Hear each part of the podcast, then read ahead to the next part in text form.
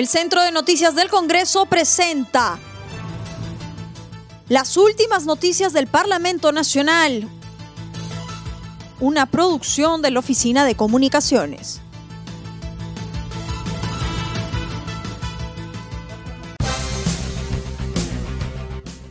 ¿Cómo están amigos? Les saluda Rómulo Vargas. Hoy es jueves 26 de noviembre y estas son las principales noticias del Congreso de la República.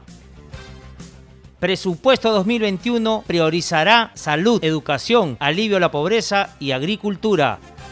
Jefa del gabinete, Violeta Bermúdez, se presentó ante el Pleno del Congreso junto a su gabinete para sustentar los proyectos de leyes de presupuesto, endeudamiento y equilibrio financiero del sector público correspondientes al año 2021. Bermúdez señaló que 4.829 millones de soles se invertirán en programas sociales y que el presupuesto para el próximo año es de 183 millones de soles. La presidenta del Consejo de Ministros, Violeta Bermúdez, dijo esta mañana que a pesar del impacto desfavorable que la pandemia del COVID-19 ha generado en las finanzas del país, el presupuesto del próximo año tendrá como prioridad los sectores sociales como salud, educación, alivio a la pobreza y agricultura, en su presentación ante el Pleno del Congreso como parte del debate de la ley del presupuesto 2021, la jefa del gabinete se mostró conforme con los proyectos aprobados por la comisión respectiva del legislativo. Por su parte, la ministra de Salud, Pilar Massetti indicó que de cara al año 2021 el presupuesto asignado a su sector se incrementará en 9.547 millones de soles a 10.538 millones, lo que representa un aumento del 10% con relación al 2020. El anuncio ocurre mientras el país se prepara ante una eventual segunda ola de coronavirus. Presidente de la Comisión de Presupuesto, Humberto Acuña Peralta, sustentó el dictamen del presupuesto para el año fiscal 2021 que asciende a 183.030 millones de soles. Acuña resaltó que el incremento de este monto, a diferencia del año 2020, es porque las actividades económicas se deben reanudar a la brevedad. El proyecto de presupuesto del sector público para el año fiscal 2021 asciende a la suma de 183.030 millones de soles y representa el 23.7% del PBI, reflejado un incremento de 5.662 millones de soles o equivalente a un incremento del 3.2% en relación al año fiscal 2020. Este crecimiento del presupuesto tiene sentido en un momento de crisis y que se necesita un instrumento financiero que permita ayudar en el dinamismo y recuperación de las actividades económicas. A su vez, la presidenta del Consejo de Ministros, Violeta Bermúdez Valdivia, destacó que los proyectos de presupuesto están alineados a las prioridades del Ejecutivo. Consideramos que los mencionados proyectos están alineados con las prioridades de gobierno planteadas por nuestro señor presidente de la República. En primer lugar, atender la emergencia sanitaria. En segundo lugar, favorecer la reactivación económica a la población más vulnerable. Y en tercer lugar, permitir una transición ordenada para el siguiente gobierno. El presupuesto para el año 2021, como bien se ha presentado, se incrementará, es decir, en 5.662 millones de soles adicionales.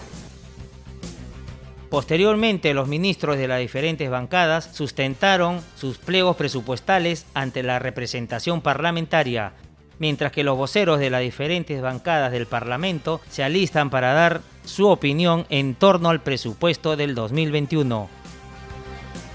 Pleno deroga decreto de urgencia que vulnera la negociación colectiva.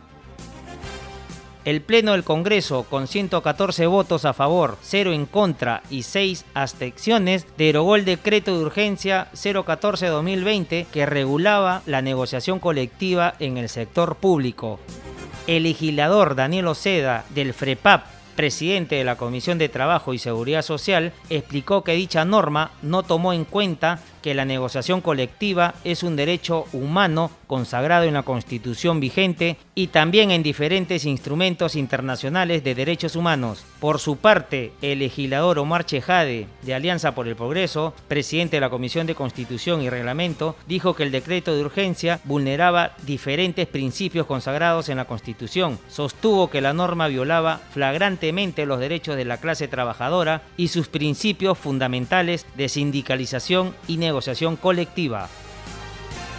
Comisión de Constitución aprueba dictamen que elimina pensión vitalicia para expresidentes. La Comisión de Constitución y Reglamento, que preside el legislador Omar Chejade, aprobó por unanimidad el dictamen que plantea eliminar la pensión vitalicia para los expresidentes y deja sin efecto otros beneficios como el recorte de resguardo policial a dos años, a los expresidentes constitucionales de la República se les asigna resguardo policial mínimo necesario por el periodo de dos años contados a partir del día siguiente de su cese en el cargo, señala el dictamen. De igual manera, la iniciativa en su disposición complementaria transitoria única autoriza que los recursos económicos previstos como pensión para expresidentes de la República en el pliego Congreso de la República durante el año fiscal 2021 sean destinados al fin social que determine la mesa directiva del Congreso. En la segunda parte de la reunión de trabajo, el congresista y vicepresidente del Congreso, Luis Roel Alba, de Acción Popular, presentó el proyecto de ley que propone modificar el artículo 21 de la Constitución Política sobre el cuidado, protección y preservación del patrimonio cultural del país.